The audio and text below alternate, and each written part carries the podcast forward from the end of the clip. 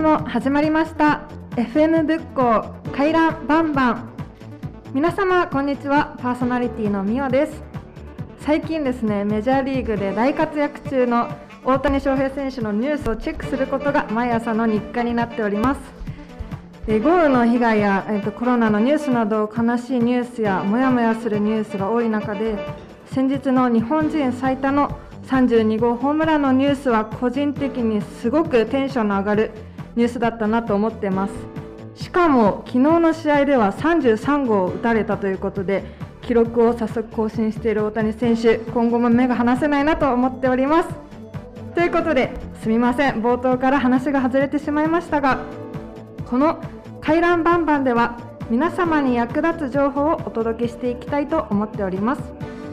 連日取材依頼など送っていただきありがとうございます。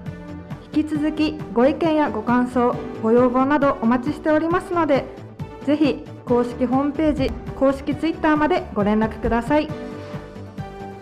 ホームページは https コロンスラッシュスラッシュ fm 仏教 .wixsite.com スラッシュマイサイト。https コロンスラッシュスラッシュ fmbukkoU.wixsite.com スラッシュ my-site ツイッターのアカウントをお持ちの方は、アットマーク FM ぶっこ88、アットマーク FMBUKKOU88 になっております。また、前回の放送でもお伝えいたしましたが、YouTube でも配信を行っております。そしてインスタグラムでもアカウントを開設いたしました。すべて公式ホームページから飛べるようになっておりますので各媒体ぜひチェックをお願いいたします。では本日も仏光ケアプラザよりお送りいたします。回覧バンバンスタートです。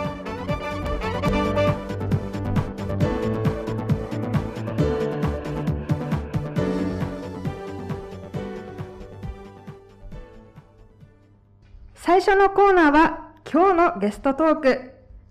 こちらにインタビューに行ってきていただいたゆりこさんとのりこさんに来ていただいております。よろしくお願いいたします。はい、よろしくお願いします。お願いします。早速ですが、今回のゲストはどなただったのでしょうか？はい、今回は仏光ふれあいワゴンの初代運転ボランティアで水道山町内会長の相川会長さんにおいでいただきました。仏光ふれあいワゴンですか？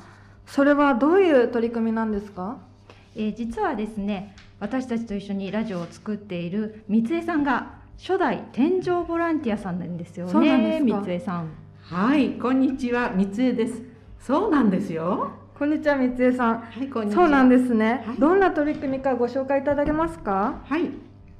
えーと、と皆さん仏光地区っていうと何を思い浮かべますか？そうですね。私が住んでいる周りでいうと坂が多いイメージが強いですね。そうなんですよね。山坂が多いしバス便がねすごく少ないんですよね、ね、少ないですね。でもねバス便がたくさんあってもね高齢者の困りごととしてはねお買い物帰りでね重い荷物を持って山坂上がるのが大変っていう、ね、私でも大変です。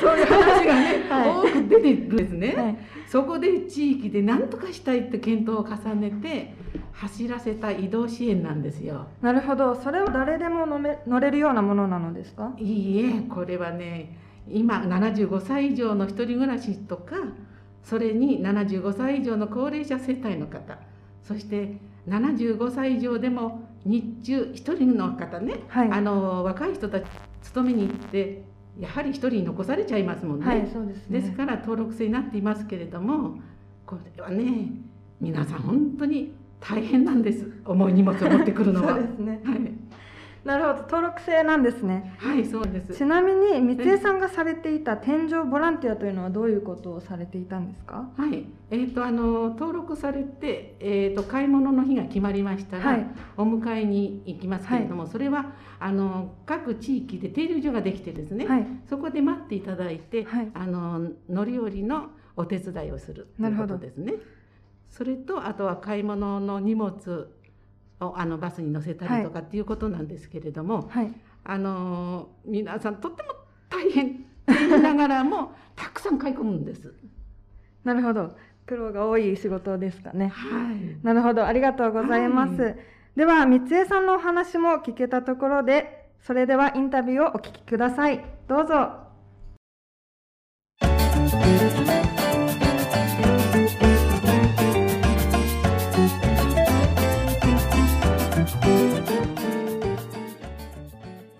毎回ゲストをお招きしてお話を伺うこのコーナー。本日は水道山町内会長で仏光ふれあいワゴンの初代運転ボランティアの相川慎一郎さんにおいでいただきました。相川さんよろしくお願いいたします。はい、よろしくお願いします。まず最初に、仏光ふれあいワゴンの運転ボランティアを始めるきっかけは何だったんでしょうか？はい。えー、仏光地区の中で水田山町内会のボランティアで車を運転している人がいないというようなことで、えー、ちょ水田山町内会の会長として、これはいかんということで、えー手を挙げさせていただいたのが、このふれあいワゴンの運転手になったきっかけでございます。はい。これはいかんというその熱意みたいのを感じます。はい。ふれあいワゴンはどうしてあの必要なんでしょうか？やはりあの、フライワゴンの規定としまして、乗る規定としましては、やっぱり75歳以上のお高齢者、または、ご夫婦とも75歳以上の方が、まあ、規定になってるんですが、やはりその年代になってくると、なかなかやはり買い物に、やっぱり行くって機会が少ないということでは、やはりワゴンを利用して皆様に乗っていただこうということが、まあ、発端になって、これが、まあ、スタートしたというふうに理解してます。そうですか。買い物というと、行き先というのは本当にお買い物だけなんでしょうか？そうですね。基本的には、まあ、買い物が主体となって、はい。で、まあ、それ以外にも、いろんな、まあ、お花見に行ったりとかですね、まあ、いろんな、その、と場所を巡ったりするっていうのは、まあ、その先に考えていることではあると思いますけども、今のところは、まあ、お買い物が主体のワゴンというふうに考えてます。わかりました。ありがとうございます。はい。えーそういった運転ボランティアしていただいてます相川さんですけれども、えーやりがいとか、嬉しかったこととか、感感動したことなんてありましたら教えていただけますか？はい。まあ、やりがいとかについてはですね、以前、あの、やはり乗った方にいろんな、まあ、ご意見はい。をいただいたものがあるんですけど、はいまあ、それをちょっと紹介しますと、はい。ぜひぜひお願いします。まあ、あの、例えば、えー普通のバスですとバス停なんですけど、はいこのワゴンは家の近くに止まってくれるとうーん。いうことで非常に助かると。または混雑したバスに乗らなくて済むよと。なるほど。なるほど。で、気分、気分がですね、どちらかというと旅行気分になって、あで、バスの中で喋ったりして楽しいと。あ。はい。で、こういろんな意見を聞いたときに、やっぱり、あ、これは、このワゴンは、私にとってはいいやりがいのある運転ボランティアじゃないかな、というふうに思いました。始められたのはあのコロナの以前だと思うんですけれども、まあ、続けている間にコロナが、まあ、押し寄せてきたわけですけれども、はいそれに対してはどうお考えですか？そうですね。それがやはり一番運転ボランティアとしては難しい問題で、やっぱり世の中は、まあ、例えばもう密になるようなことはい。だとか、そういう時はやはり中止、中止、まあお祭りが中止だったり、イベントが中止だったり、じゃあこのバス、フレアイワゴンはどうしようかと。はい。いった時に、やはりその密にならないようにできるだけみんな注意して、うん。やはりこんだけいろんな意見を出してくれて楽しいって言ってくれる、このバスをやっぱりやめちゃいかんという気持ちで皆さんと話をして、はい。で、まあ、やっぱりコロナ禍でも一生懸命こう運転ができるようになったというふうに思ってます。じゃあずっと続けて、そうですね。休まないでやってられる。はい。もうずっとスタートから今まで続けてやれた、その辺が意気込みがあったんじゃないかなというふうに。まあ今ボランティアさんも増えてますけども、そういう気持ちがあるからこそできていけるのかなっていうふうに思ってます。うんなるほど。えっ、と、先ほども少しお話ありましたけれども、この仏光ふれあいワゴン、これからどういうふうにこう、展開していきたいなとお考えですか？そうですね。スタートした時は、あの、月に1回、はい。で、まあ、ルートは2ルートあるんですけれども、走ってましたけども、まあ、その後、えー、2週間に1回、2回まして、月に2回。で、今は、1週間に1回、ワゴンを走らせてます。ですから非常に回数は増えてきましたので、まあ、乗る方も増えましたし、まあ、その皆様の意見もですね、やはり買い物の回数も増えましたよというふうに言っていただいてますので、まあ、それを継続しながら進めていきたいなとい。うふうに思ってますね。あと、まあ、買い物のね、先の場所もね、今はやはりせあの限定されてるスーパーに行ってたりしますけども、まあ、お客さんだからもっとこういうところみたいな、こういうところ行って買い物したいなとい。うふうな声も出てますので、まあ、その辺はちょっと広げていければなというふうには思ってますね。まだまだ、えー、お話、お聞きしたいところですけれども、えー、お時間となってしまいました。えー、今日は水道山町内会長で、仏光ふれあいワゴンの初代運転ボランティア、相川慎一郎さんにお話を伺いました。相川さん、ありがとうございました。ありがとうございました。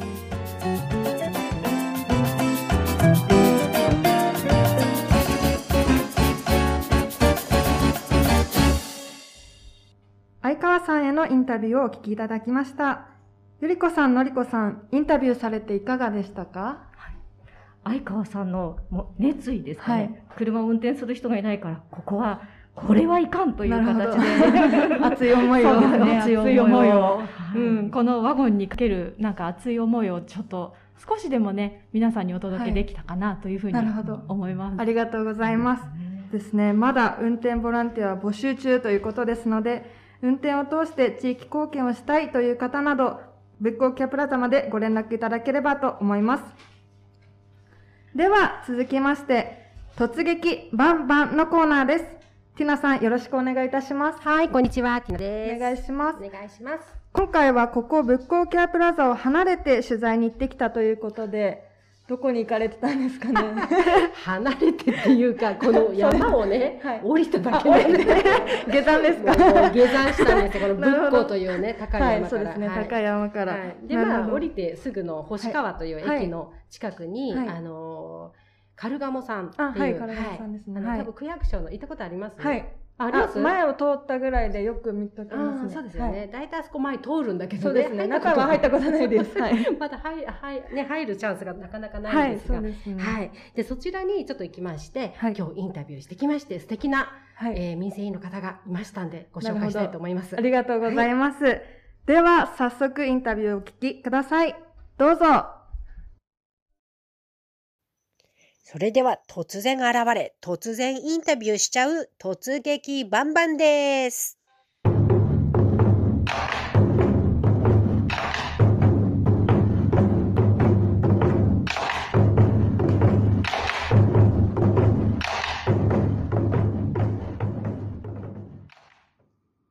はい。それでは今日はですね、横浜市保土ヶ谷区民生委員中央地区の方お二人に来ていただいております。どうぞ今日はよろしくお願いいたします。ますじゃあ、えっ、ー、と、お願いします。えー、自己紹介の方、お願いします。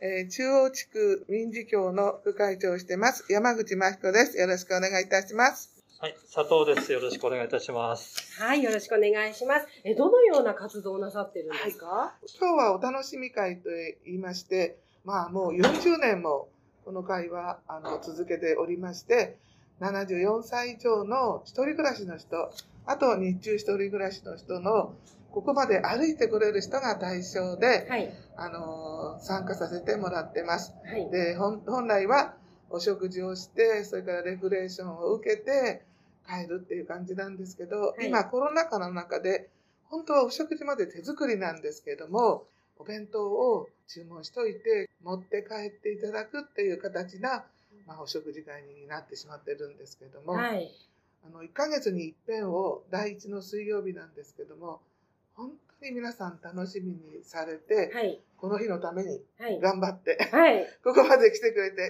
今日もとっても喜んでおりました。そうですね。素晴らしいですね。皆さん歩いてね一人暮らしで。お元気ですね皆さんね。ちょっとびっくりしました。えー、2年前はね100歳のお祝いをした人がいます。えー、すごい。100歳まで来ました。はい、すごいですね。はい。ありがとうございます。はい。あの、どうしてもね、女性の方が多いんですね、この会は。はい。はい。今23名ですか登録されてるのが。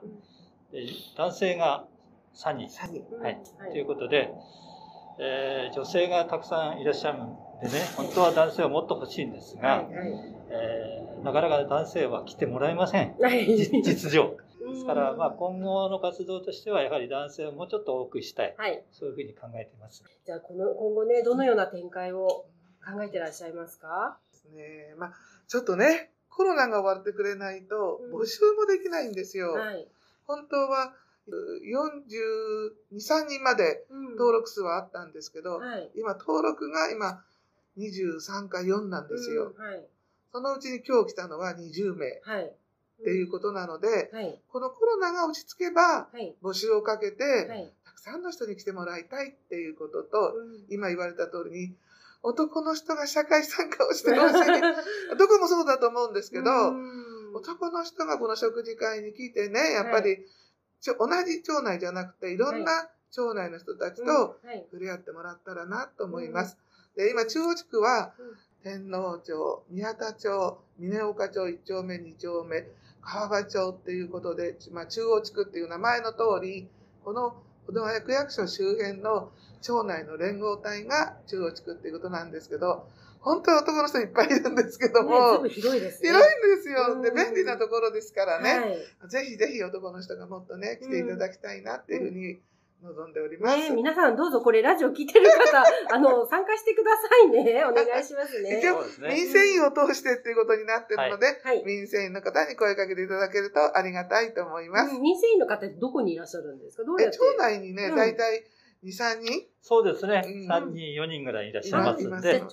そうですね。町内の民生の方に言っていただくと。そうすれば、はい。えー、毎月1回ね、えー、実施しますので。かりました。ぜひね、来て楽しんでいただきたい。第一です。第一水曜日ね。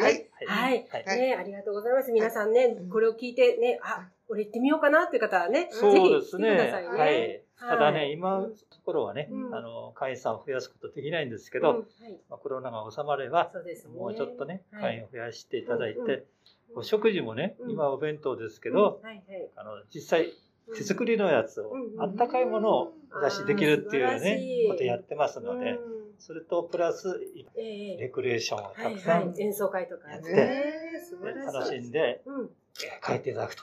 いいですね。そういう形をとってますんで。はい。わかりました。私も今日はすごくいい経験させていただきました。本当にあの今後とも、またね、あの、地域の方がね、元気で明るくいけるように協力したいと思いますので、よろしくお願いします。今ね、参加者の人に、今日の太鼓どうでしたかって言ったら、先生の太鼓は炎だってあって。えー、炎熱い。そんで、もう一人の人は、心の中に、やっぱり響いたって。やっぱり日本人だわね。和太鼓はいいって、そういう声を聞いたので、ぜひ先生に、あの、お伝えしたいと思います。どうもありがとうございます。もう励みになります。これからもお元気でよろしくお願いいたします。お願いします。はい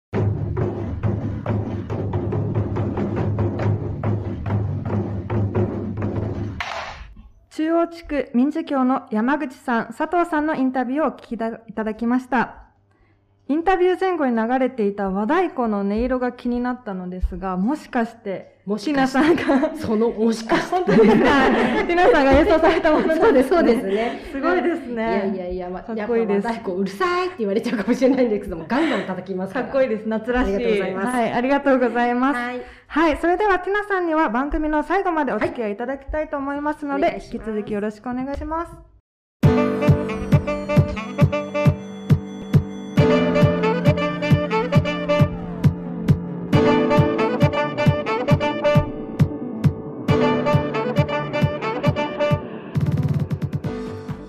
続いては今日の取れたて情報。このコーナーではリスナー様からいただいた情報などをお伝えいたします。本日は皆さんが大好きな美味しいグルメ情報と真夏のイベント情報になります。では最初はグルメ情報。実際に行かれた陽子さんに感想とともにお話を伺いたいと思います。まず一つ目は唐揚げのキッチンカーということで。いいですねキッチンカーね。唐揚げ大好き。嫌いな人いないですもんね。はいよこさんこんにちは。こんにちはようこです。よろしくお願いします。これどこにあるんですか？はいこれはですね仏光町の、はい、えー、の横浜新道の沿いにありますクリエイトの脇の道を入ったところにあるあの大きな建物の上に銀泉亭っていう大きな看板がありますので、そこの駐車場でやっております。キッチンカーが来てますよ。広みってかっこいいキッチンカーなんですよ。すぐ見つかりますかね？はい、あの大きな看板が、はい、ビルの上にたの銀泉亭日本料理ひろみって書いてありますね。すぐわかりますよ。はい、目につきます、ね、はい。はい皆さんそこをね、えー、仏光小学校の方からぶ、えー、保土ヶ谷公園の方に向かってお散歩してますで、うん、そんなコースになっております。はい。なるほど。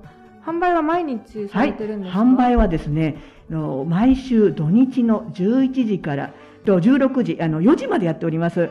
とってもね、と柔らかくって揚げたてなんでそこのキッチンカーで揚げてますんで味がよく染み込んで美味しいですよ。なるほど土日限定なんですね。土日限定です。はい。限定響きがすごい好きな。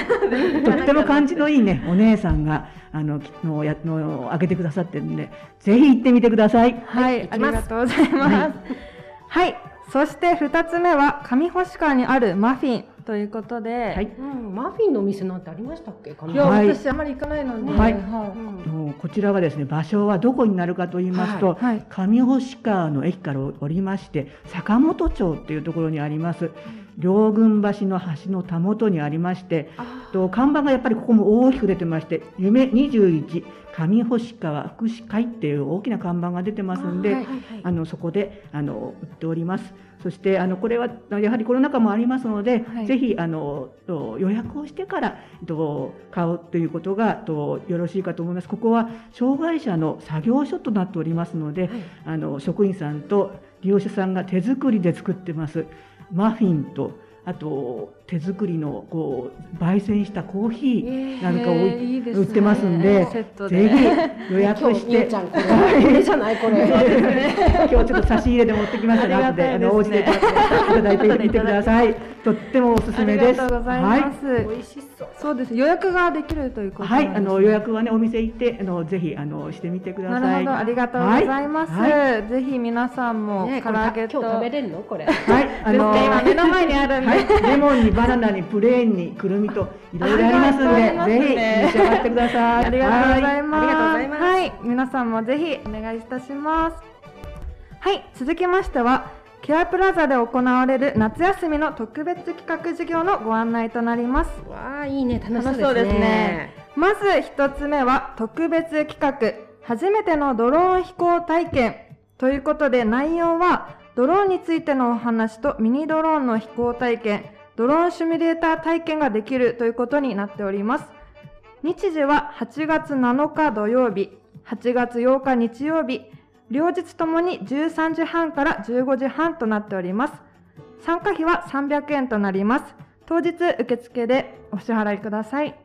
あ、これ予約しなくていいんですか？そのまま行っちゃってそうですね、そのままで予約が必要ですかね。必要ですね。はい、もちろんそうですね。コロナなので、はい。ぜひ予約をお願いいたします。二、つ目、二つ目は、えっ、ー、と、海の日にパステルで海を描こうというイベントになっております。はい、内容は、初めての人でも簡単に描けるパステルアートの基本を知り、海を描きましょう。ということで、夏らしい企画です。なんかパステルほんわかして、そうですね。人気ですね、はい、今ね。日時は7月22日木曜日海の日の13時半から14時半となっております。こちらは参加費は無料となっております。そして3つ目、トランスパレントペーパーで溶けるアートを作ろうということで内容は溶ける折り紙、トランスパレントペーパーでアート作品作りとなっております。日時は7月25日日曜日朝の10時半から11時半となっております。参加費はこちらも無料となっております。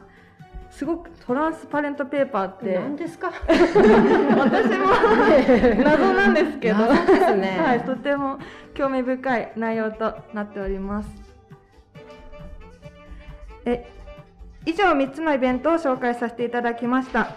どのイベントもあこれスケールペーパーですって。スケールですね。すみません。ここすみません。あるよ、スケールペーパーって。すみません。何ですかね。スケールだと思いました。スケール折り紙ですね。すみません。じゃない、スケールですね。はい。すみません、間違え絶対楽しい。でもスケール折り紙っていうのも、うん、初めて聞いたので、すごく、はい、興味深いなと思っております。夏休みにいいですね。はい。はい、以上3つのイベントを紹介させていただきました。どのイベントもどなたでもご参加いただけますが、小学生以下のお子様が参加される場合は、保護者様同伴となりますのでお願いいたします。また、どのイベントも定員が8組先着順の予約制となっておりますのでお気をつけください。すぐね、予約しないといっぱいになっちゃいますからね。そうですね、8組なんてすぐ埋まってしまいそうですね。ね急げあの子供だけじゃなくて大人の方も参加できるということなので、はい、なんか子供向けっぽいんですけども、ドローン飛行体験とか多分興味ある方多いんじゃないかなって、そうですね。私も参加したい。出ちゃう感じどれ行きます？たいなって思って、ドローン。ドローンとそうですね。スケールアート、ああやっぱりね。皆さん会えますよ美女のみおちゃんに。先着順なので、はい、そうですね。急いで電話しないとです。はい。ティナさんはなんか興味あ参加されて私ねやっぱりパステルかな。海を描こうと。海ってね、そうですね。夏らしい、ちょっと絵が下手なので、ね、きっとこう先生がきちんと教えてくれる 誰でもうまく描けるように。そうですね。はい。自由研究にいいですね子供たちのね。そうですね、確かに、それもなんかドローン体験とかも日記とか絵日記とかあると思うんですけど、そういうのに書いたりとかねいいかもしれないなって思いますので、ぜひ皆さん楽しいイベントありますのでチェックしてみてください。お願いいたします。